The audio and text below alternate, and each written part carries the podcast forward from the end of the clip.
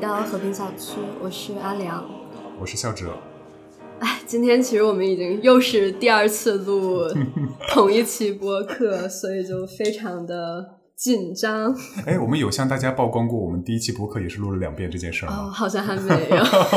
我们真的是播客新手。是的，播客播客菜鸟。太难了。嗯，然后我这次有准备，就是完整的大纲，不知道会不会对录这次播客有点帮助。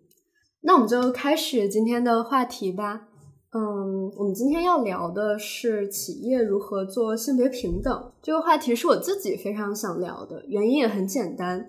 就是在我们之前谈论女权或者性别议题的时候，就总想着在分析和思辨之外，能用这些理论去。真的做点什么，但是就毕竟现在就社会行动是非常困难，或者说几乎不可能的。那到底哪里有空间来给我们做这件事儿呢？没有了。然后，因为我们部门很好，就是我们部门是全称是就是社会影响力部门，然后所以我们就会参与到我们公司。它一些就是跟性别平等啊相关的一些事情上来，可以再插播介绍一句，因为不知道有没有小伙伴没有听过我们第一期，我们公司是叫 ThoughtWorks，是一家技术和软件咨询公司，但是我们这个播客不是关于我们公司的，只不过今天因为我们选了这个话题，它可能比较方便于我们两个的谈话，所以从公司和我们部门这里作为起点。嗯，是的。然后，所以可能也是就看到了部门在公司内的一些实践，然后就在想说，那到底在我们生活中这样一个非常重要场域，也就是我们的工作或者工作场所中，到底有没有一种女权主义实践的可能性？然后，所以这次就想正好找机会来聊一聊这个话题。嗯嗯，在此我先事先声明一下，就我们今天这期仅仅讨论女性议题，暂时不会涉及到性少数群体的内容。当然，我们之后有时间也会再来做一期，嗯，然后当然就也要聊到，就说为什么今天我们又要以这个部门同事或者是什么的身份来聊这个，这个就和不行，这个我们的播客越来越像给我们的公司做背书了，这不是我们的初心。而且我们第一期里面说了，就是我们不会专注于性别话题去聊，对，但第二期还是拿出了我们的。没办法，我觉得这个话题我们两个可能聊起来心理安全都比较稳当一些。是的，那所以就正好又要 Q 到笑哲，就是为什么今天我们两个要来聊这个话题？然后，所以笑哲要不要介绍一下，就你现在的工作和这个话题之间有怎么样的关联性？嗯，呃，我现在工作职能的岗位全称是 DEI Lead，我都不知道它怎么翻译成中文。DEI 这三个字母是可以被翻译成中文的，嗯，多元、公正和包容。所以在我们公司的中国区，所有与多元、公正、包容这三项事儿相关的政策啊，对内对外的行动，都和我的职能会搭上关系。嗯，其实我加入到公司的契机，上一期我们有聊到我的 leader Nina，她最开始和我认识，就是因为我之前在 NGO 领域当中做的一些性别平等相关的事儿。呃，不过我的职能本身它不仅仅包括性别吧，也和残障、呃少数群体等等一系列其他在公司内部同事们如何共荣相关。不过今天可能我们主要聚焦性别来聊一聊。嗯，不过在此之前还要声明一下，我们这次有点标题党，标题里面提到的这个政策我们会聊到，但不并不作为我们谈话的核心，核心还是企业如何做性别平等这件事儿。好，那我们就直接开始。还是笑着觉得，我们还有什么声明要做吗？就是这种话题，总让我觉得我们要做很多声明。是的，我我也在想。嗯，不做了吧，不做了吧。就是我的心理安全其实已经建立的蛮好了。如果是一九二零年啊，也和朋友们交代一下背景。一九二零年，我大概当时是一九二零年，二零一九二零二零年。这个这个，现在大家我以为是上世纪。天哪，你怎么活了这么久？大家已经不这么称谓了吗？在二零一九、二零二零年那个时候，我刚开始做性别平等，大概是第三四个年头。我对于公开去讲我怎样做性别，我对性别有什么样子的看法，或者它呃可以被怎样做，顾虑都蛮多的。但现在已经没有什么顾虑了，就嗯跳过各种各样的声明吧，我们可以直接开始。因为我之前记得肖哲还说，就是前几年做分享的时候，就要写一个非常完整的逐字的一稿，定的对，包括语气词，这个时候停顿，这个时候要叹一下气，这个时候语调要上扬，因为没有办法，我我也能理解，因为作为一个男性的声音，你去述说这个东西，然后这当中，呃，又有一些行动的叙事该怎么去说，呃，一些人物和关键事件，你自己可以怎样去描绘，它其实背后我觉得有很多道德和政治相关的问题，所以当时非常谨慎。现在现在也应该谨慎一些，但无所谓了，我们可以直接开始。嗯是的，是的。那我们直接来开始这个话题吧。呃，那我的第一个问题可能就是，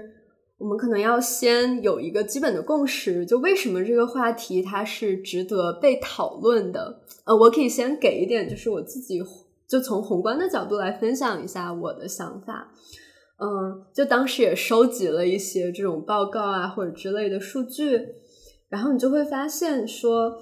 嗯，因为劳动力市场它对于所有人来说都是一个非常重要的获取财富的途径，所以我们更希望在这个环境中可以让大家，或者在这个我们今天讨论话题下，就让不同的性别都可以拥有公平的获得财富能力。但是，就我们也会发现，就直到今年。依旧是男性每赚一美元的时候，女性只能赚到八十三美分，其实就还是存在这样一个薪酬的差距。它不仅仅指向的是同一职位女性可能获得更低报酬这种同工不同酬，甚至这种情况现在其实已经比较少了。而更重要的是，就即使我们做到了同工同酬，女性可能也很难更难进入到具有发展优势的领域中，她们更多的处于薪资低于男性的行业。嗯，这里可以举几个例子。嗯，就一方面是，就可能当我们在谈论到就职场性别的时候，就可能有一个非常重要关注点，就是有多少女性她做到了管理管理层的这个、嗯、这样的一个数据。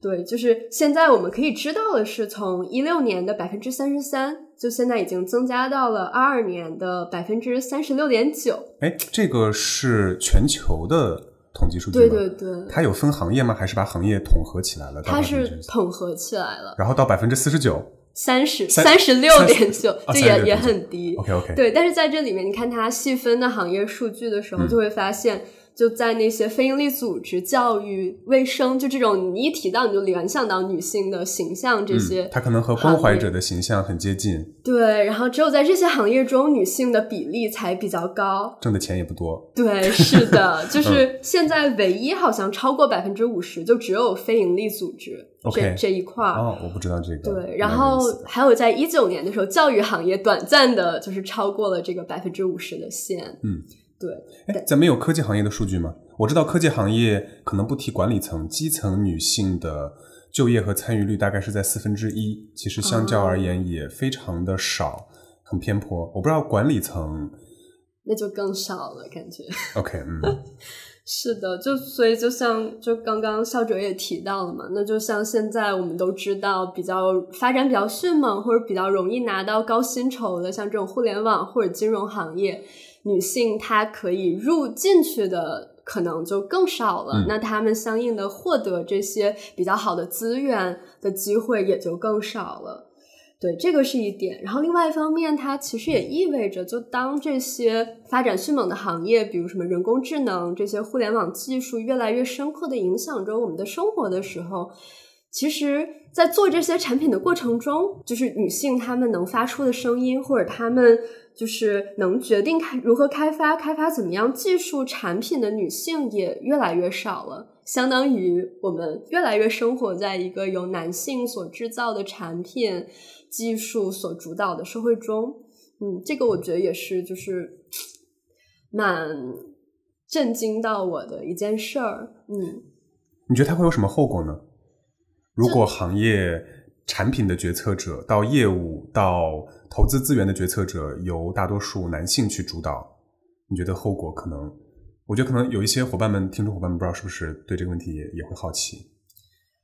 我自己会联想到的是，就像我们现在就包括那个《看不见女性》那本书里面，嗯、它其实已经提到了很多，就像最开始汽车它没有为女性按照女性的那个身体尺寸设计，嗯所以嗯就导致女性会更容在车祸中更容易受伤。就其实这些事情我们已经讨论过，但我们就好像觉得说啊，就是他们原来设计的时候没有考虑到这些点，嗯所以才会有这些问题。但是其实，在我们现在发展的过程中，可能依旧会存在这样的现象，就是因为。怎么说？女性的一个视角被整个的，就是抹掉了。其实就是非常单纯的女性的缺席，它导致到女性自身的经验没有办法被导入到一个产品、一份设计的决策过程当中。是的。其实这个，我有时候会去跟一些管理层去讲嘛，可能开篇，嗯，先去为他们讲一下为什么性别重要，会先抛出来这样的例子。感觉在我接触到的管理层里面，大家对这些事实知道的非常少。可能大家对于性别为什么啊，他们作为管理层为什么今天要来听一个性别和企业的这个讲座，其实都是抱着非常不确定的态度，然后想着啊，这个可能是来自于全球管理层的一份政治正确的听讲任务，嗯然后我到了这样子的听讲场域里，你开始讲吧，大概都是怀着这样的预设，嗯大家才聊这份话题的。对，那我刚刚可能就是从比较宏观或者数据之类的角度来讲了一下，为什么我觉得这个话题是值得讨论。那笑哲有什么嗯就还可以增加分享的？哦，我觉得正好 Q back 回你刚刚说，可能我们想为伙伴们先建立起这个话题值得讨论的共识。我不知道这样说合不合适。如果是在一个性别平等这一个话题的谱系当中，我觉得企业和性别平等是蛮不值得讨论的一个话题。我感觉，因为性别平等，我们把它作为一个我们都想要去追求的社会状态的时候，其实它有非常多可能超过我们想象力的一种达成路径。我自己会觉得，企业的主语已经开始限制我们能够做什么，我们该怎样设计，要怎样行去去做我们的行动策略。嗯嗯，所以我自己其实我觉得不能说我去在企业当中做性别平等，是我认为最理想的去推进性别平等的路径，性别平等的路径。但是感觉在国内，它确实在企业之外的场域能够发力的机会点也不多了。嗯 呃，所以对，所以所以我觉得在性别平等更广的话题谱系里面，我对企业本身其实不太抱有很多兴趣，因为说到底，我不知道阿良你有没有这样的感觉，因为看那些做得好的，看那些做得不好的，到头来大家你发现其实共性的做出的行动啊、项目啊、关怀的一些措施啊，也就那么几个，我觉得掰着石头能数出来，大家的想象力在这个领域里面其实还是非常窄的。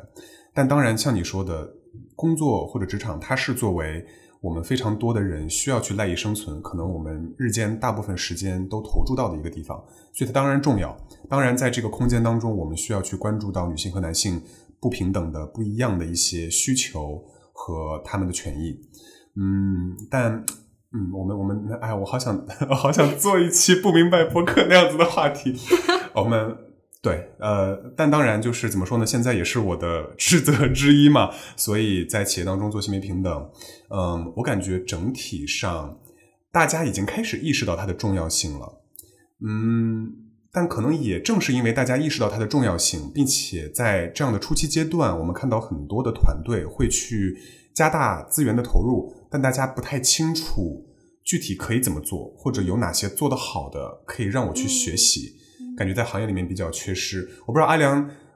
你可以以你入职的经验来回想一下，你觉得到了公司之后，你有特别的怎样觉得自己作为一名女性被关怀到吗？还是说你觉得其实有，但这种关怀我们公司是做的比较入微，以至于可能你挑不出来？我感觉当时让我觉得很爽的点，嗯就是我面试流程下来，所有的面试官都是女性，我觉得这点还让我蛮开心的。对，但好像除此之外，的确，假如我不是在就是我们要负责这个领域的这个部门工作，我可能也不太会了解。就的确是，因为我感觉大家平常聊起企业和性别平等，很多时候注意力会被比如微博热门话题上面那些越吸引我们眼球的性别暴力的曝光事件所带走。嗯，但其实我不知道阿良你有没有经历过这样子的时刻？嗯，在职场一个非常日常的工作当中，比如开一次会，你开会的末尾，然后有一位同事，他在大家其实已经结束了重要和关键讨论之后，突然插嘴说，我想来总结一下今天咱们所讨论的内容，想用一个故事来给大家讲一下。我不知道阿良你能不能 get 到，就是我刚刚所复述的这种表态和表述，其实是一种非常，我就直说了，是一种非常男性特质的表述。嗯就比如一些同事他在做业务总结的时候，我不知道阿良你遇到过没有，非常喜欢引经据典，然后他引的典故可能也都是偏男性气质的文本，比如《道德经》啊、《孙子兵法》。嗯，这种微妙的文字习惯，它有点类似 Betty Friedan 在《Feminine Mistake》这本书当中讲的那句话，就是女性的问题是无法被命名的问题。我们在日常交互到这些行为的时候，可能会觉得很膈应，但我们没有办法用非常清晰的语言去把它表述出来，于是我们无法把它当做一个性别平等的问题去讨论。可能更加直观的另外一个例子，在言语之外，是比如抽烟的这种职场社交行为，它其实就是一个呃女性往常可能不太那么习惯或者不太容易参与的一种社交习惯。但你不能够把这件事剔出来说这是一种性别歧视的行为，或者性别，或者说你很难在你职场的空间当中论证它是一种性别不友善的文化环境。但这种非常男性气质的，它构成了这个空间话语权规则的日常运行的体系，其实是很多职场人员的日常，它不会发酵到最后我们在微博上看到的那种暴力事件的状态。但这种环境其实是很多女性员工她们需要去每天协商共存的一种状态。感觉怎么说呢？就是可能性别平等在企业当中，我们虽然可能更常会关注到那些被曝光出来的事件，但是作为一种文化，它其实还有非常多我们不太关注得到的，甚至不太说得明白的一些面相吧。啊、我感觉，哎，我我我是不是聊歪了？没有，呃，因为因为我也想就是顺着这个歪的插一个嗯嘴，因为我一直其实挺不敢在这种比如说大的 Zoom 会议里面就是发言的，因为。怎么说？相比于在线下，可能你稍微有一个我要说话姿势，就嗯大家会、呃意识到就你要发言，但是在 Zoom 上，就可能你需要，比如说用它的那个呃手势什么，就是嗯你要显示我在举手，或者你要怎么样的打开你的静音的麦克风，然后去插嘴，所以这一段旅程就会消耗掉我可能很多发言的勇气。对对对，发言真的是一个能够看出非常多微妙的权力关系的一种行为体现。我觉得线下倒也不是你看到大家的身体姿态，你就会知道什么时候该发言。其实线下也有很多的情况下，我觉得女性参会者她们相比男性参会者发言所要做出的预先准备要更多，要更大。嗯哪怕在线上，我觉得其实我不知道哈，就是我看我们公司的那个哪一期的培训来着，是一连贯的几节课，然后导师们在邀请大家发言的时候，也是男生直接打开麦去说的情况会比较多，所以这种对于空间的发言的掌控感，一种呃 entitlement 该怎么翻译啊？一种一种感觉。我在其中就是自由自如的这样的感觉，其实男性他在整个成长和教育生过程当中是被更多鼓励去拥有的，所以这个也很微妙。我自己感觉，我其实有时候不敢发言，就还是因为我会觉得，我发言之后可能呃，就比如现在在培训，所以那个呃培训的呃教练他就会分析，比如说判断我的行为，比如说你发言的对不对，可能他会对我之后就是有一个影响，所以我就会变得非常谨慎，就比如说我就要需要写下来，嗯嗯，我我我不知道这个有没有关系，然后但是我觉得还非常有意思一个场景，就假如说我被点名点到了，Q 到了，说说你要出来回答这个问题，其实我是挺开心的，因为我觉得我就不用去做前面那些，然后我也会觉得，嗯、那他叫我，大家就会愿意听我说话。嗯，对，这个点其实蛮重要，就是我我觉得我之前也不太敢举手或者不太敢插话，就很担心我说完之后就没有人听，然后就嗯是吗？原来如此，我是最怕我自己被直接点到的。嗯 没有问题啊，这个其实就是会让我想到很多公司他们在内部会经常做的一种所谓女性关怀或者女性职场提升的内部项目，是面向女性员工的信心提升的一些项目。当然，这个项目它被大卫格雷伯判定是一种 bullshit job。嗯，不过不过它它很有意思，因为很多公司它在对内思考可以为女员工做什么的时候，可能我们现在聊的是一些偏中产的 office work 这样子的办公室工作，会优先想到面向女性员工的这种自信力提升、领导力提升的赋能。我们待会儿可以聊一聊这一些项目它的初衷和它是否和性别平等相关，甚至说它可能是其实其实不太会达到一些可能大家以为会有的效果。嗯，哎，那我们再聊回来，就是因为刚刚少哲也提到，就是行业内可能大家已经在尊崇一些就非常统一化、同质化的一些这种企业性别平等的实践。嗯，对，所以这里也想让少哲介绍一下，就是那在国内的企业中，现在在做的这些嗯性别实践都有哪些呢？嗯，其实也不能说同质化吧，感觉同质化好像意味着。已经有一大批的企业在参与到性别平等对内的建设中，然后大家同质化的在做什么？其实可能这个一大批的数量前提还没有达到。呃，关于企业怎么做，我觉得如果要讲的稍微有体系一点的话，可以分两个方向。企业当然首先可以对内，它怎么做性别平等，同时它可以对外怎么去倡导性别平等。呃，对外其实可聊的就不那么多了，我们可以先聊聊对内。对内的话，可能它会有一种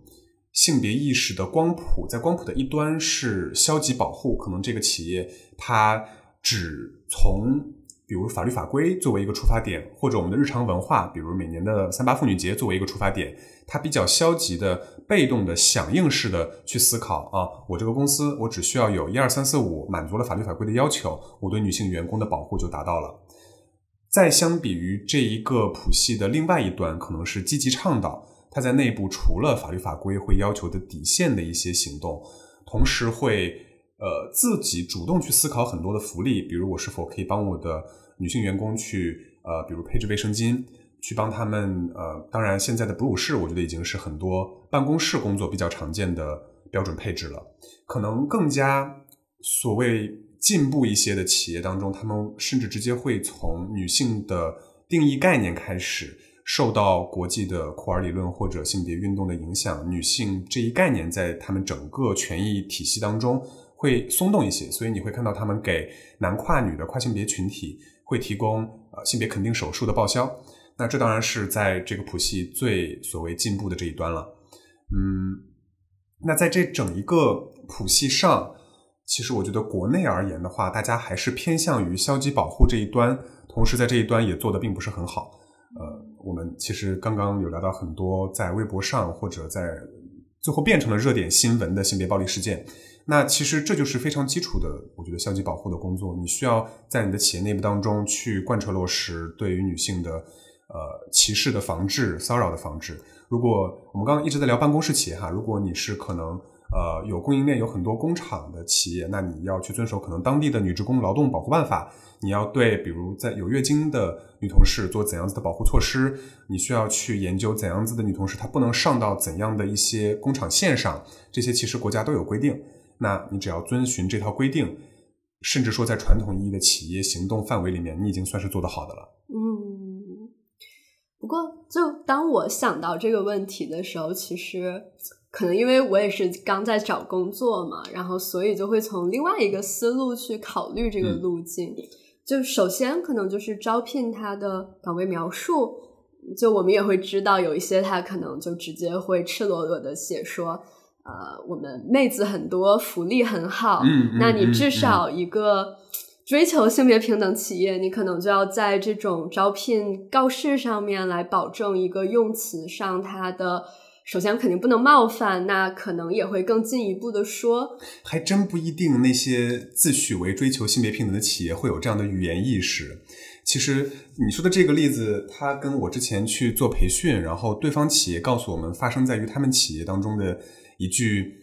当时被判定为冒犯的话语非常像，就是“哎，你们团队女性福利、女性女性员工这么多，福利真好。”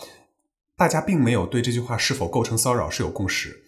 感觉这种最基础的语言意识的铺垫还有很长的路要走。但是，对从一个工作的候选人接触到岗位描述，到他可能开始和这位 HR 去沟通，再到他真正进入面试流程，到最后。他怎样去协商他的薪资体系？相较于男性员工等等一系列，我感觉从一位呃等待进入职场的女性社会人员而言，最开始到最后，她决定要退休，六十岁、六十五岁，嗯一路上每一个节点都会有很多性别不平等的影子。嗯，那我们要在这里介绍一下，就可能我们现在了解到的，啊觉得在这个路界上 好的一些，也也但不是我们，啊，OK OK 啊，就是因为我之前有听到一些案例，就比如说在我们做那个岗位描述的时候，他甚至会去考量，就比如 aggressive 这个词要怎么来翻译会更加中性，嗯嗯，就更好。当然我忘了他们就是就是最后选定的那个了，但的确他们有考虑，并且他们会用一些，好像现在市面上已经有工具了，就是来帮忙检嗯测这些词，它是不是一个性别中立的。嗯，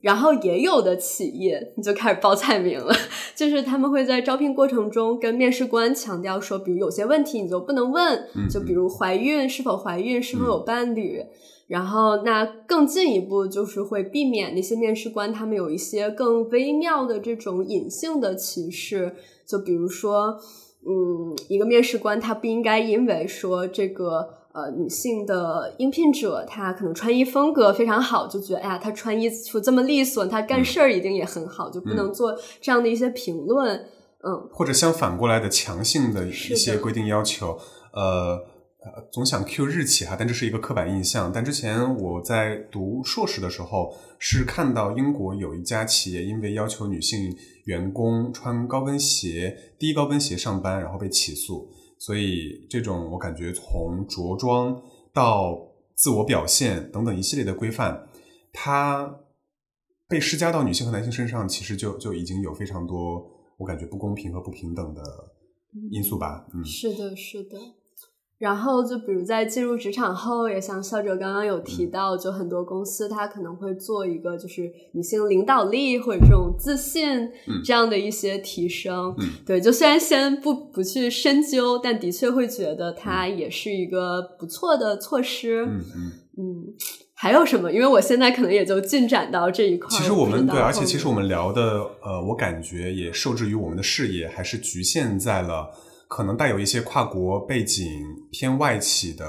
行业环境里面。那如果是在这个行业环境去看的话，那就是老三样。我们所说的老三样就是，呃，DEI 或者多元 Council 多元议会，哎，这该怎么翻译？委员会，多元委员会。那么这个委员会当中，可能是由一些管理层相关的同事，呃，作为成员，大家月度或者季度有一些会，讨论一下我们的团队多元化、女性权益、女性关怀该怎么做。呃，这是第一样。第二样就是我们刚刚提到的所谓的这种自信或者领导力提升的项目，嗯。可以被统称为个人能力提升吧。那么它在不同公司会有不同具体的展演，比如有一些公司它就是甚至是强行推的课程，有些公司是外包采购，我们公司自己不去设置或者设计这样子的课程，我们采购一个非营利组织所提供的服务。然后第三样就是所谓的结对或者 mentorship 项目，你可能进来之后，你会被配对一位更加较你工作经验而言更年长或成熟或有经验的一位同事伙伴。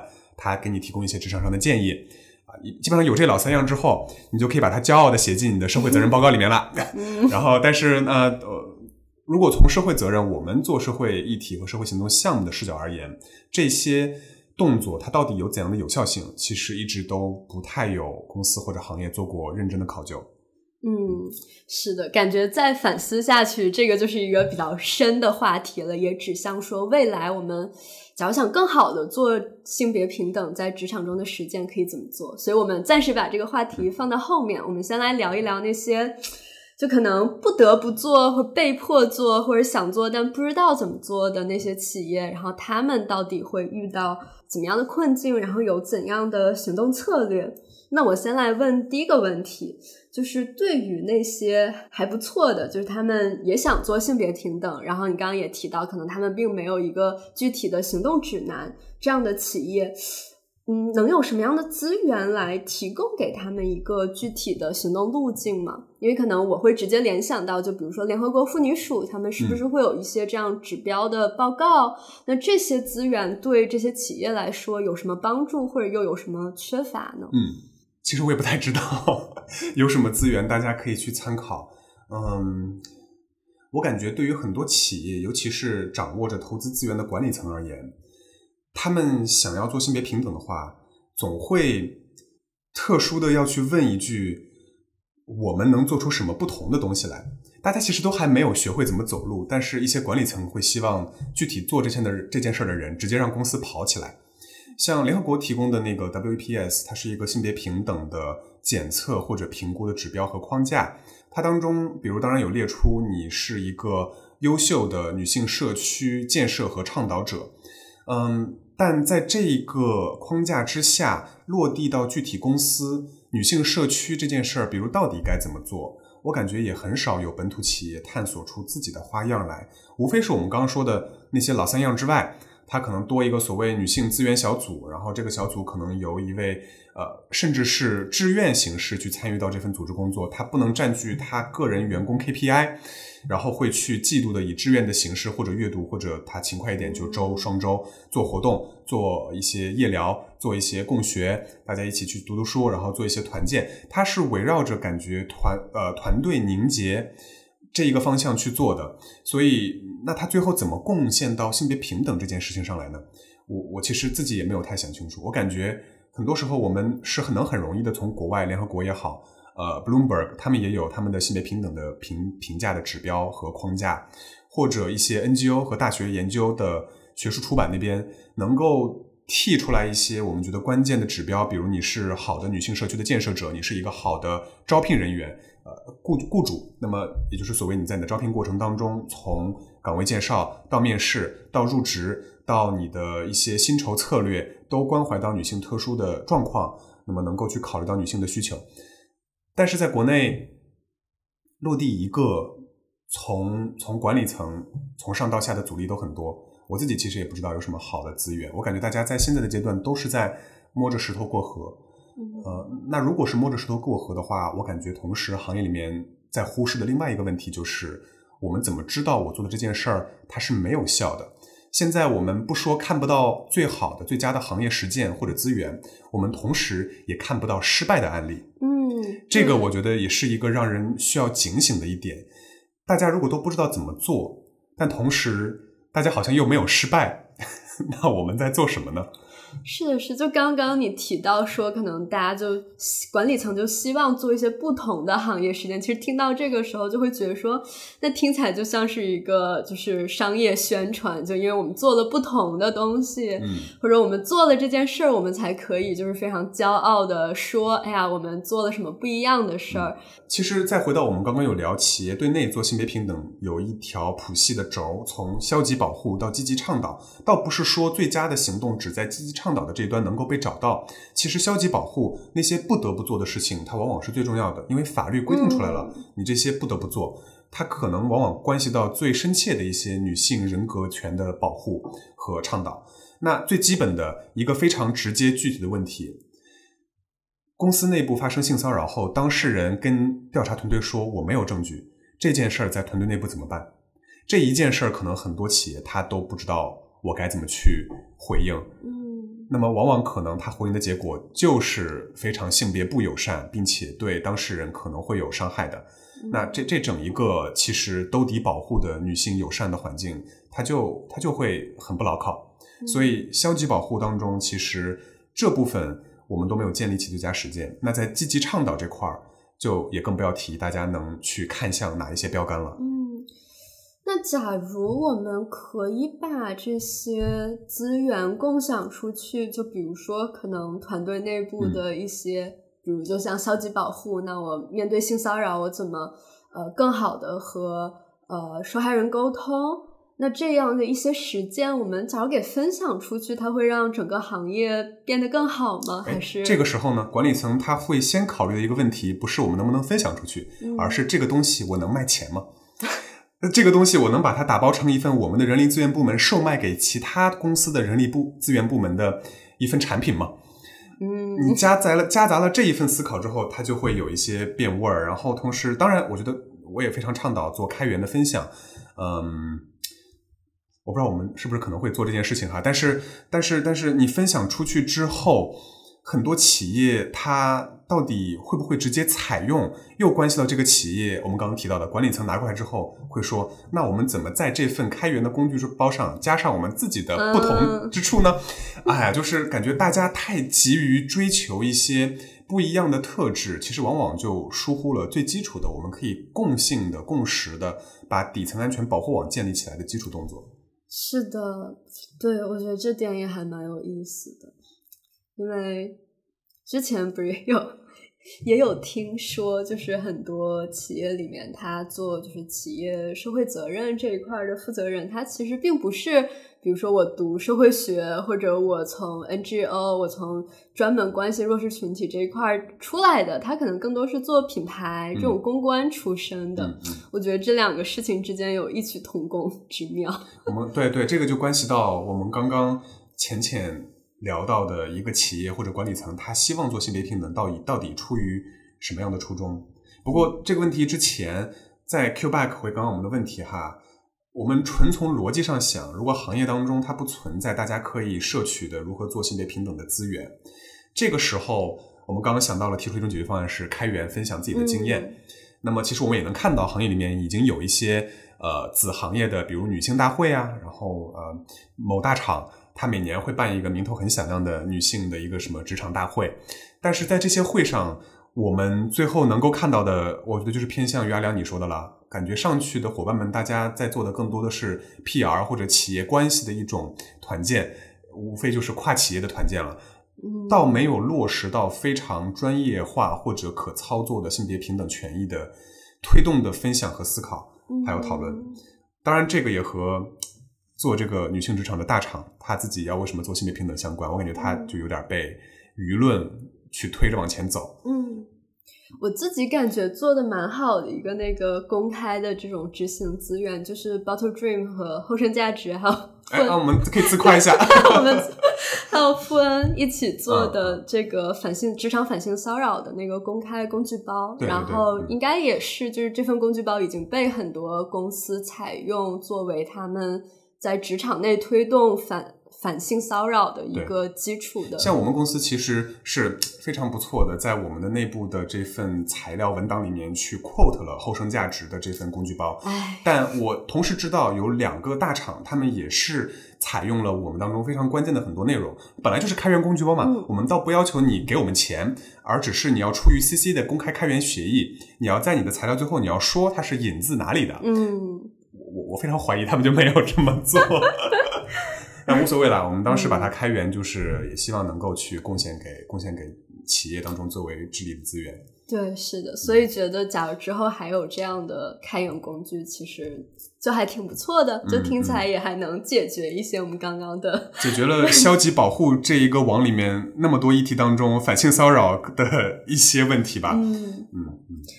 好，那下一个问题就是。我们刚刚聊的那些，其实不管他是出于什么样的原因吧，但他至少是还愿意做这件事儿的。那对于就那些不想做或者被迫做性别平等的这些企业来说，假如我是其中的一个员工，可能我也负责一些部门上面的事务，我想要去推动性别平等在公司内的推进，那我可能会遇到怎么样的阻力和问题呢？我是否需要做一些委曲求全？我觉得实话实说。如果能搞定管理层，就不存在什么问题。如果从 top 那边可能有一些非常有话语权的管理层，他们能够在这个议题上和你有共识，能够愿意给你资源，那真的其实没有太多的困难。然后就是，那如果是落实到了这样子的一个地步的话，我就曾经也听闻过社群里面的伙伴，比如他为了要在他的职场当中去推进性别平等相关的项目，拿到这方面的预算。他要跟他的领导去打网球，他研他研究了，对，然后他研究了他领导就是跑步的这个规律和路线，然后下次就是他他的领导要去培训半马的时候，他就准备去陪伴他的领导和他一块儿去做这个锻炼，就是你能看到啊，对吧？他嗯，他当资源和权力拢聚在一个人的时候，我觉得这个时候你当然能讲策略了，但往往也不用讲策略，你真的可能就是一种职场上的。哦，不想说人情世故，但总之，确确实实，你可能需要去影响到关键的个人，嗯，后面的很多事情就顺理成章了。这个是让人非常难受的一点，是。甚至其。实，在管理层已经有基础共识，觉得性别平等要做，然后在内部啊，因为要做，所以我推动你一二三四的政策啊，你的这个招聘歧视的防治，你的中层管理层的性别配额的设计，但因为管理层也会流动，那管理层同时在如果公司规模越大，它的一言堂虽然有权力的效力，但是服众的有效性也会受到来自基层的呃员工的挑战。你这个时候要去说服的相关方就更多了。呃，管理层内部可能也不是统一的意识，你也要去对管理层，假如他有我们如果再聊一个广泛的管理层，可能甚至一个大公司是由几十人组成的，你要去跟这几十个关键角色去教育他们说性别平等为什么一二三四要这样做，它不仅仅是政治正确，它甚至不和政治正确相关，它就是一个能够让你去看到，呃。你你可以有更好的财务表现，你可以有更好的员工创新能力，你有更好的人才留存效率，这样子的一种东西。嗯，因为我当时也有听到一些在企业内做性别的。呃，可能女性，然后他们就会说说，在企业内做性别很重要一点，就是你要去争取那些男性的支持。其实你刚听的时候，你就会觉得啊，怎么能，怎么我我们做这件事儿还要争取男性的支持，还要去讨好他们？但其实的确这也是一个事实，就因为他们手上有资源、有资金、有权利、有这些人员的支持，所以你有时候不得不要做一些这种。妥协，对我觉得我们直接也可以用“抗争”这个词。我觉得任何涉及到社会群体权益的抗争，如果啊，我们现在把语境限制在企业环境当中，那去识别出同盟，它就不得不是一件你要去做的事情了。甚至有的时候，你要依赖于他帮你去发言。嗯，但这个时候，可能他自己对这件事儿的意识是完全没有建立起来的。我我见过很多的同盟，他们为性别议题去发声的姿态，并不是同盟去发声，而是他自会觉得，我我做完这个发声的工作之后，我就是同盟了，就是我做这件事情能够让我变得更加的好，能够完成我是个好人这种人格的塑造，而不是。因为我是个好人，所以我要去做这件事情。嗯，所以我我之前也跟另外一个那个呃五百强的一个伙伴去聊，然后他说到他们一些可能对外公开的涉及到性别平等主张的一些谈话场合的时候，他会提前把稿子写好给他的领导。那他领导在外其实已经建立起来了一个好像非常开明豁达，然后关心性别平等的一个形象，但。他可能背后对这个议题的思考是完全没有什么基础的，嗯，他的话语是来自于他下面的团队，嗯，哎，那这个正好好像也可以指向一个微妙的行动策略，就是我要怎么去说服我的领导，或者说服他们来做。刚刚，嗯，笑姐 有提到，就说我们会用一些这种。怎么说？商业指向的数据，就比如说，对我们团队内增加了，比如多少的女性员工，然后它就会提升我们的利润，提升我们的创造力。嗯，对，这个可能算一个 奇怪的策略。然后另外一个，刚刚笑哲提到的是非常个体化的那种，呃，通过社交关系去去剑走偏锋的影响的策略。但第一个有关从数据。或者这种道理上面去说服的策略，确实蛮有意思。因为呃，我自己记得去年的时候读到哈佛商学院一位叫做 Robin Ely 的教授，他在二零二零年的《哈佛商业评论》上面写过一篇文章，去倡导大家为什么不要用商业主导的思维论证性别平等这件事情。首先是因为，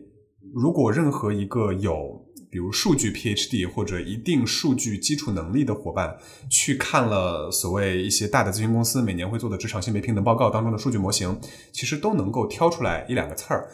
数据也很好做，你做出来一个团队，他今年招的女性更多了哦，最后他的财务表现更好了，或者他今年增加了两个女性的董事会席位哦，他在这个股票的防风险能力方面有所提高。其实数据能做出来。但对吧？那个我们都要清楚，它是它可以被我们用来去作为说服的工具和策略，但我们不能依赖于这种思维去设计我们在企业内部当中应该怎么做性别平等，不然它会导向非常浮于表面的一些行动，可能就确确实实会导致呃很多企业他们在做管理层性别配额的时候，最后做成了一种 tokenism，就是象征性的象征主义的配额制度。我真的就是放上了一两个女性，让她们做，比如首席呃合规官，让她们做首席，比如社会责任官。他们其实不掌握任何业务的话语权，但同时他们增加了我的董事会对外的多元形象，对于我的股票股市有所保障，对于员工团队内部看似指明了一个进阶的方向，但其实可能并不对一个企业内部的性别平等环境有怎样的正向鼓励。可能这个企业它到年终该有多少性别骚扰或暴力的事件，还是会有那么多。嗯。那我其实想问一个跟就是我们公司自己的一个策略相关的一个问题，想听听校哲的看法。嗯，就是因为我们在校招就是程序员或者说技术人员的时候，也会有这样一个配额，就是说呃校招程序员，我们希望他可以满足就是一比男性和女性一比一的这样一个比例。嗯，但是就肯定它也会引发一些问题嘛，然后也会听到可能有。呃，男性的同事就会觉得说，那就有些女生她们是不是能力不够好，但是她就因为这种配额而被招进来了。然后另外一些就可能，嗯，一些女生她可能自己也会就不太服气，就说，假如我比嗯百分之五十，我是那百分之五十一。我可能比剩下的那些男同事还要好，那难道我就要因为这百分之五十的配额而被就是拒之门外了吗？嗯，你会怎么来看这件事？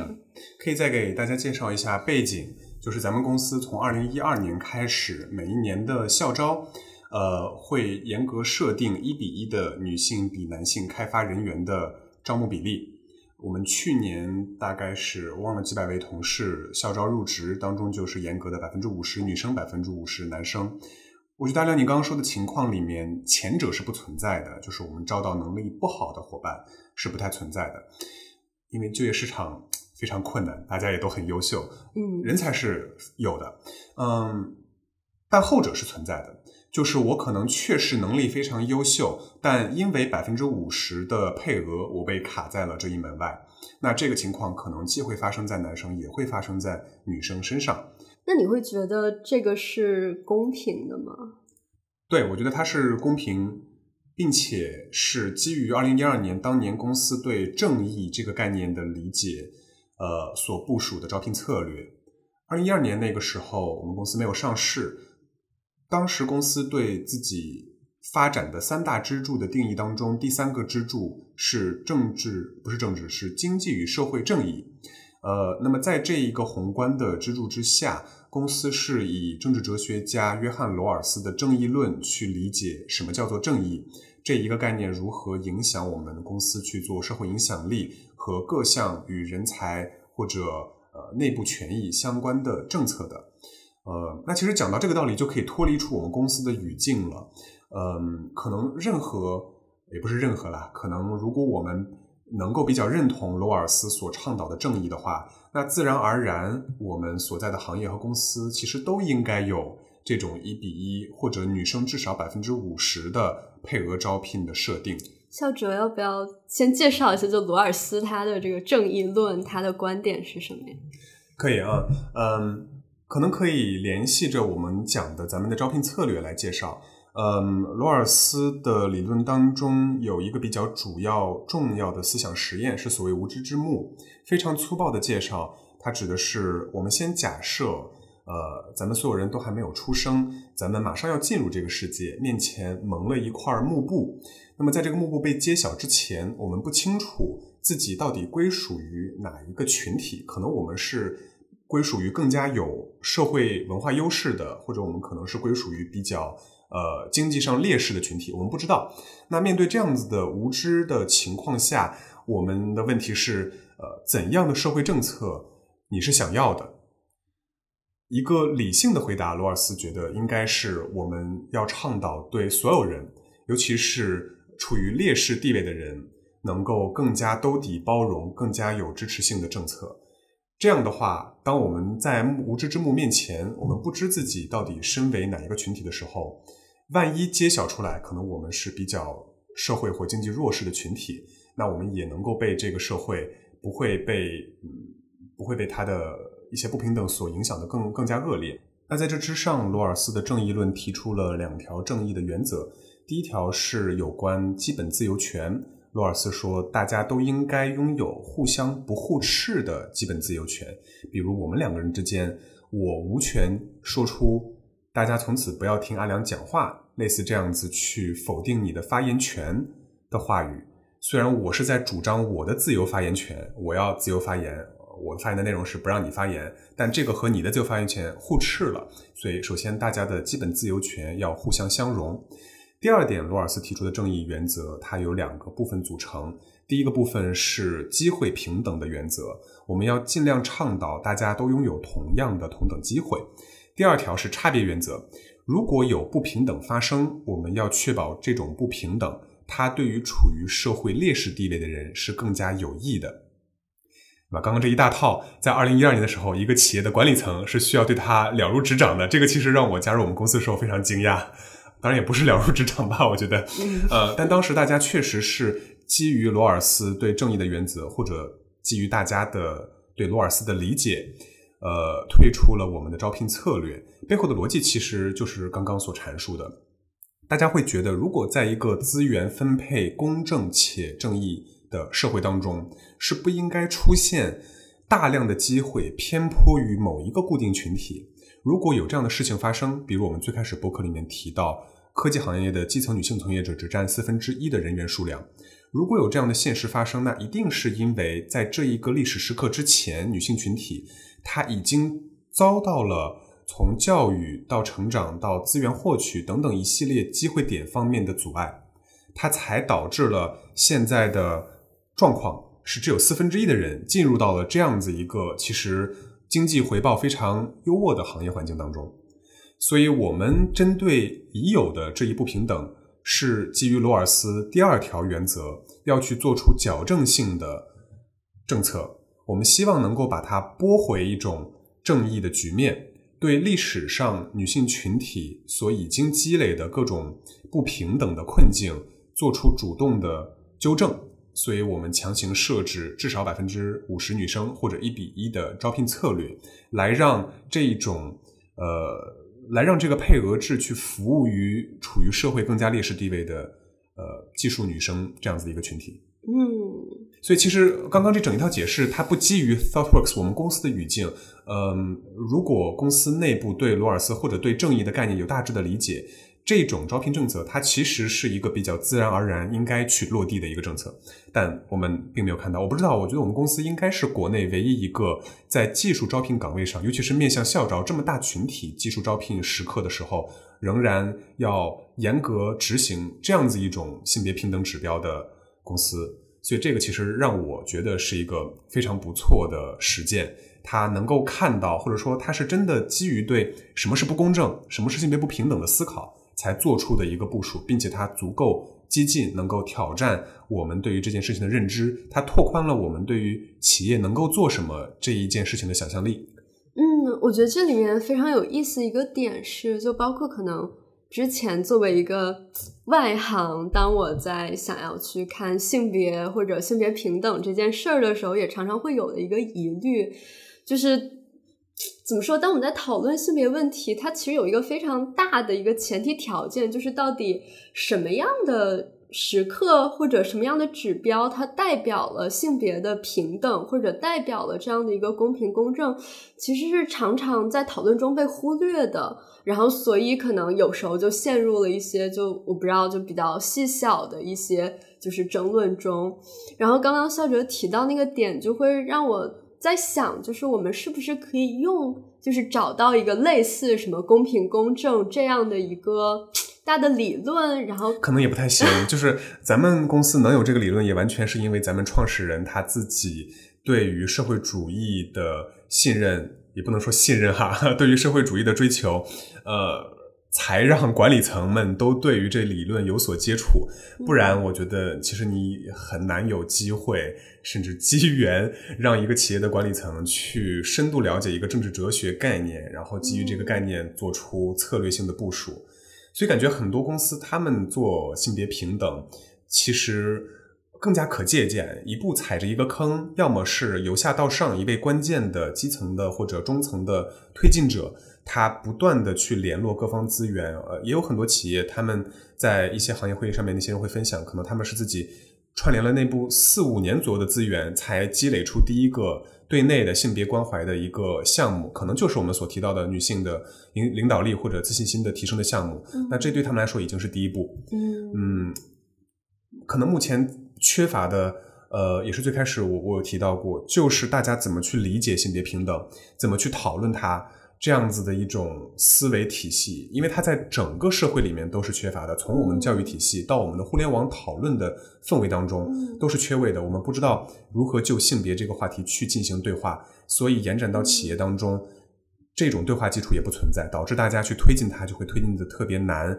会因为意识的错位，呃，可能导致一种我觉得我在推进它，但其实并没有。比如我们看到很多企业，他觉得自己在三八妇女节是做女性关怀，但其实他们把这个节日改成为三八女神节，然后发一些护手霜就结束了。可能这些企业还觉得自己做的挺好的。你要说他们做的不好吧，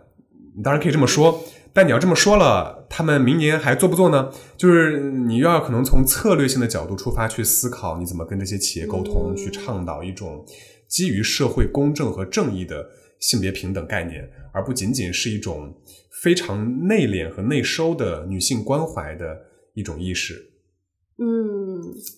哎，听起来就就真的还挺困难重重。嗯嗯嗯。那我们下面就也算是作为一个结尾，最后的一个问题：一个更好的理想的企业性别平等实践可以是什么样的？在商业环境中的实践可以用一个比如说更激进的女权主义理论，或者像刚刚提到社会公正的理论作为指导吗？嗯嗯啊，我觉得理想的情况下，没有任何领域的性别平等的行动。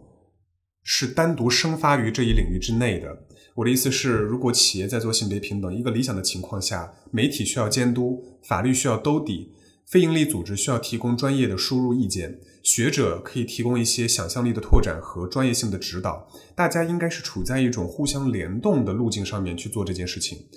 甚至拓展到非盈利行业当中。非盈利行业要去推进一个性别议题，企业应该是作为支持者甚至赞助方，法律应该是作为被挑战或者去保护性兜底的存在，媒体也应该加入进来作为监督或者倡导的角色。我们是看到多方联动的状态，这是一个非常理想的环境。我们现在这个环境其实有很多链条在这当中都是缺失的，所以很多时候我们只能看到企业内部他自己，比如确实有很多企业，呃，像阿良，你是不是八月份去的那个行业会议，还是九月份？嗯，应该你有看到一些企业，其实他们内部是尝试了很多年，然后累积出来的自己的一套对于女性员工怎么赋能、怎么关怀、怎么招聘、怎么留存的体系，确实是做的不错的，但无法可能输出成为一种普遍适用于其他企业的经验，缺了这种联动和共享，我觉得就就就企业确实需要花很多的力气，从零开始自己去探索、自己去积累，就很麻烦。嗯这个问题的第二个问题是什么来着？就是可以用一个更接近的啊，嗯，对，嗯，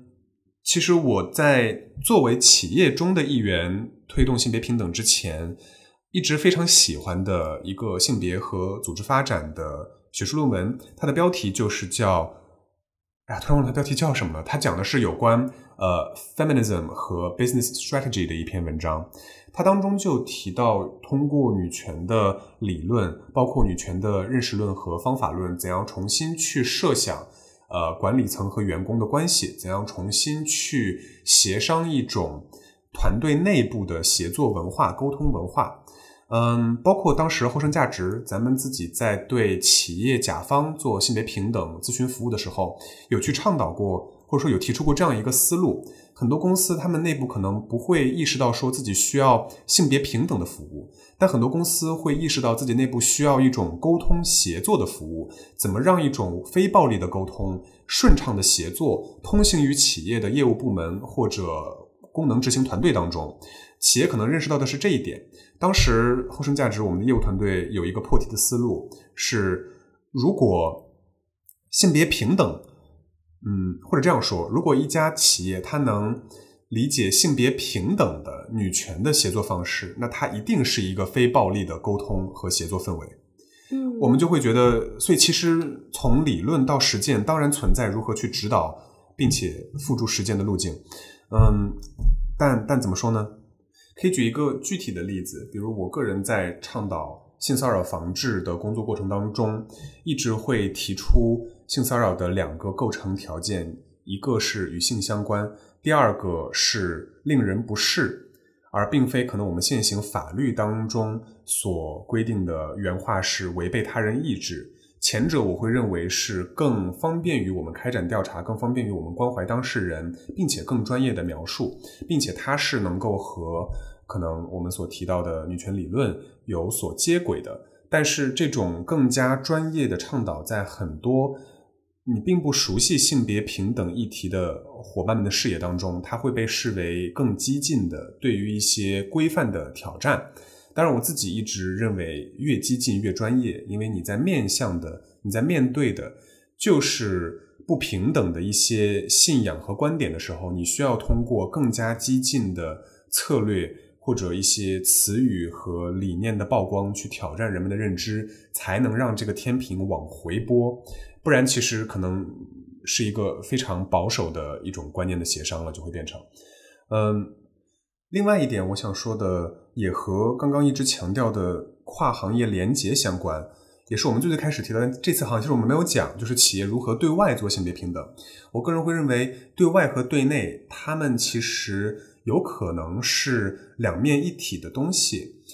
如果我们对外能够去输出对社会公正有所影响的性别平等项目和行动，它其实也会传达给对内的员工。这家企业希望主张的理念和所代表的价值是什么？我觉得这是一种影响力从出口转内销的策略，它可能比对内我们可以做的事情有更多的想象力。因为对外的话，其实你就可以直接把它当做一个潜在产品或者项目，然后以你传统的方法论去做，你去识别社会问题，你去发现一个产品的机会点，然后去提出你的解决方案和改进方案。如果比如说蚂蚁集团，他们是算做得好的，呃。有很多他们对和和对？怎么又开始很多和比如呃哎妇联的哪个基金会来着的合作呃，以及他们自发的一些投资项目。最近他们刚刚投资了一批数字技术和性别的研究。如果你作为蚂蚁集团的员工，你看到你的集团或者公司在推进这样子对外的策略，我个人会觉得它是在传达给你一个信号，那就是这个公司我所 stand by 的价值观是这些。那你作为公司所践行这些价值观的基本单元，你的员工，其实你也应该与这些价值观，或者你不得不与这些价值观在这个时候发生勾连，因为你出去的时候代表的就是这样子的一种价值了。所以我会觉得，很多时候，如果对内我们现在的想象力受制于我们说的所谓老三样和呃，可能我们并不清楚它对女性效益是否真的有所提升的一些关怀项目，那对外我们去做一些性别公正的倡导和行动。它其实也会转向影响内部员工如何认识这个问题的途径。嗯，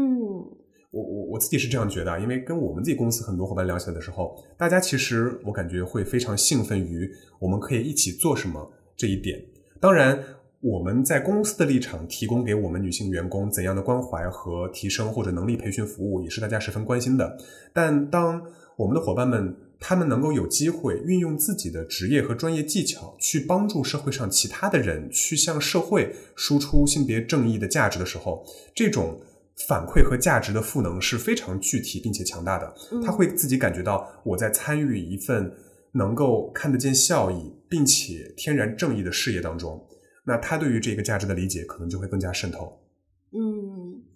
我觉得我现在可能在公司的就在性别这块的安全感，可能就是因为我知道，比如说校哲在这里，然后有一些激进的话题，或者说是可能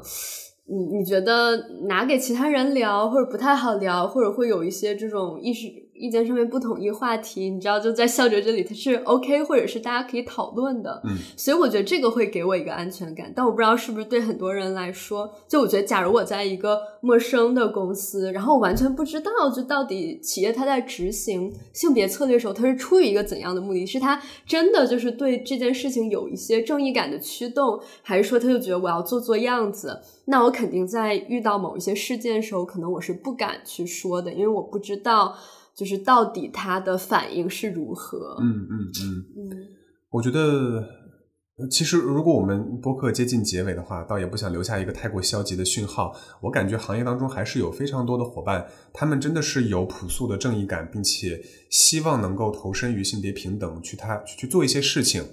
但大家确实缺乏一种方法论的参照，一种话语体系的参照，不像在国外，我们可能比如我不知道这些其他公司如果是跨国的公司，他们和他们全球 global 的同事聊起来，会不会有这样的感受？像我跟比如咱们公司北美或者欧洲一些地区的做 DEI 相关的同事们聊的时候，我们在英文用到 gender 这个词的时候，感觉大家彼此会默认这个词背后所牵扯出的或者重或者轻的一些理论的脉络。大家在用 queer 这个词的时候，会有一些共感的认知。我知道这个词它指向的是什么样的意义。这个词一旦出现，那么我所沟通的这一个文档和语境，它可能就是一个安全的语境了，因为我们愿意用这个词去表达我们自己。但是这种交流的话语在中文的体系下是完全缺失的，我们就是没有这样子的一种词汇体系来支持我们去表达一种性别认同的安全。像最近我们不是刚做完反性骚扰的那一次分享嘛，面向全公司，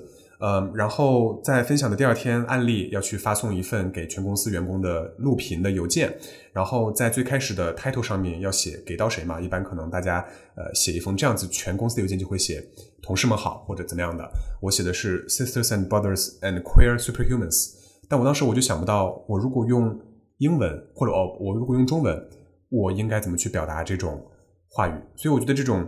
沟通体系的缺乏，以及方法论的缺乏，方法论的缺乏就是我们最开始聊到的。我好像看到联合国有这个体系，我知道 Bloomberg 有那个体系，我知道性别平等在企业内部做，可以去看招聘、看留存率、看管理层的代表体系，但我到底该怎么做？做这些是否有效，都没有进一步的经验或者工具来告诉我该怎样检验。那这种情况下，一个企业往往他又急于向行业或者媒体或者公众证明自己的性别价值的时候，其实这部分更加严谨的思考和复盘工作就会被省略掉。所以，确实是缺乏一种参照系，让我们觉得让我觉得现在出现了很多资源的浪费。企业还是愿意每年，可能还是在讲一些比较大的或者跨国的企业了，会愿意投资这部分资源，但是它是否真的花的有效，感觉这种浪费的计算是我们不曾看到的。所以还是回到我们有聊到的一点，我们没有看到成功的 case 或者最佳的行业实践没有问题，但我们也不能看不到失败的经验。但我们刚刚说，所谓越激进越专业，并不是说企业一定要有什么大的动作。呃，我就像我们聊到的，我们公司的招聘一比一，可能就算是一个大的动作。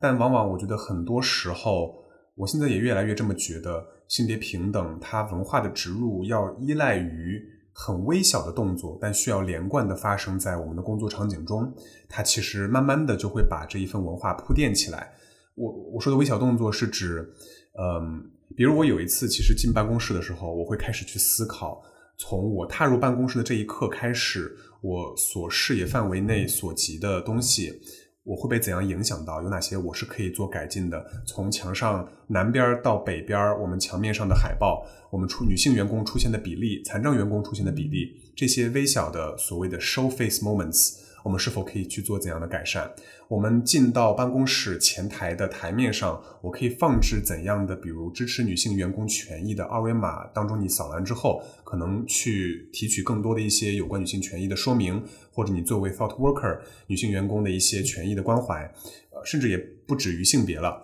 那么我坐在办公位的时候，我的椅子它是否是能够比如可调节的？这个有点高哈，对我们的这个行政团队的同事要求，但是。很多的椅子，它生产的时候其实是以男性的身材比例为依据。那我是否能够考虑到这一点去做我采购的筛选？我的办公室环境它是否有利于可能一个有障碍的伙伴上上下下踩着楼梯，还是说我们其实是有斜坡的？我们上海办公室好像没有斜坡，我现在突然发现，嗯，所以这些非常微小的动作，他们聚集起来，汇集成一个员工的一天，我觉得就已经能够铺垫出很不错的性别友善的职场空间了。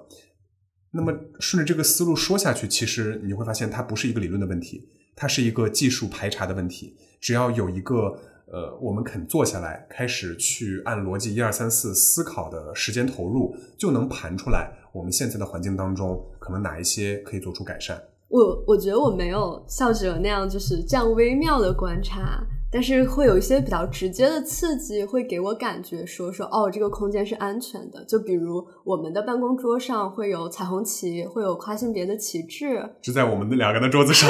我还要到到处发放一下。然后包括我一个朋友，他在北京办公室入职的时候，然后北京办公室不是有一个就是彩虹旗的一个墙嘛？对，然后当时他也拍了，就是发给我们看。嗯，然后可能还有就是当我们。可能内部用的一些沟通的文件的时候，我们在表达就是呃女权主义的时候，我们使用女权主义，而不是呃会避讳一些说女性主义。这个其实也是一个构建，说哦，原来公司内有这样的一个同盟，我们谈论这样的议题是安全的这样一个气氛。妮娜最近刚刚给那个哎哪个部门来来着做 CIP 的培训？呃，辩论环节的话题就是我们当前的社会是男权社会吗？我觉得你愿意把这样子的话语直接抛出来，给到可能日常只是浸淫在业务话术当中的同事们去思考，也是非常有价值的。嗯，是的，而且我觉得这个它就也不指向说我非要撬动一个高层我才能做这件事儿，其实每天我们自己这样有一些小的行动的可能也是存在着的。你那已经算高层了吧？我不知道，那就是我以后写邮件的时候就要使用，比如说女权主义这样的词。是是，嗯。因为我刚刚其实又想到一个很微妙的点，就是之前就开这种 Zoom 会议的时候，就尤其可能是一些就是跨地区的会议，然后其他国家其实大家就会比较顺畅，就是在自己名字后加就是那个人称代词，就比如就是那个 she her，然后之类之类的。因为因为在中国我们其实没有这样的习惯嘛，然后但当有一次开会的时候，我就在自己名字后面加了。但是后来就可能翻译的时候又会觉得说，哎呀，好长啊，就它看起来好奇怪，跟大家就有点格格不入，然后就又默默的就是删掉了。嗯，但现在想，其实就是不是加这样一个表示，其实也是能帮助就构建一个大家会觉得哇哦的一个空间，一个更加安全的环境。我觉得这个问题或许可以这样想，就你不知道它到底会不会，但说不定哪一个人看到了就会哇一下。所以，为了这个人，我们也可以把它加上去。嗯，我跟澳大利亚的同事发邮件的时候会看到，我不知道你，你有跟澳大利亚同事发过邮件吗？没有。很多澳大澳大利亚的同事，他们的邮件签名的最后都会写上“我们承认 First Nations”，就是呃原住民，澳大利亚原住民对这片土地的权益等等一系列的这样子的主张宣言，会把他们的签名拉的比其他地区的 Thought Worker 的签名邮件签名长那么一点。但我看到这个的时候，其实就觉得。蛮有意思，它其实也会触发一个可能我并不了解澳大利亚原住民权益相关的历史问题，但我会去好奇为什么要写上这一句主张。嗯，我会去查，所以我觉得是是这样子的，就是我们可以去怀着那一位我们并不知道可能会忘的同事，把他放在我们的心目中，写上这一些这些话。嗯，我觉得我们现在聊到这，本来刚刚气氛非常沉重，但聊到这里，大家就 对都都都开始微笑。嗯。是，我觉得就那就用这个做结尾，就保持在一个积极昂扬的气氛中，还挺好的。没问题。嗯，好，那我们下期再见。下期再见。They took me down to the airport to see all the planes depart and watching them fly. Something inside of me was starting. I was eight when I told them that I'd be a pilot. But I was too young and too short, and there were no female captains. And my dad said, Be patient. He said, Just see what happens. But I took my first lesson, came down from the sky, and told my father I'd fly for the rest of my life. And I got my first job flying for a mortician in a tiny bonanza, just a corpse and me, five dollars an hour for flying dead bodies. I had to climb over their faces just to get to my seat.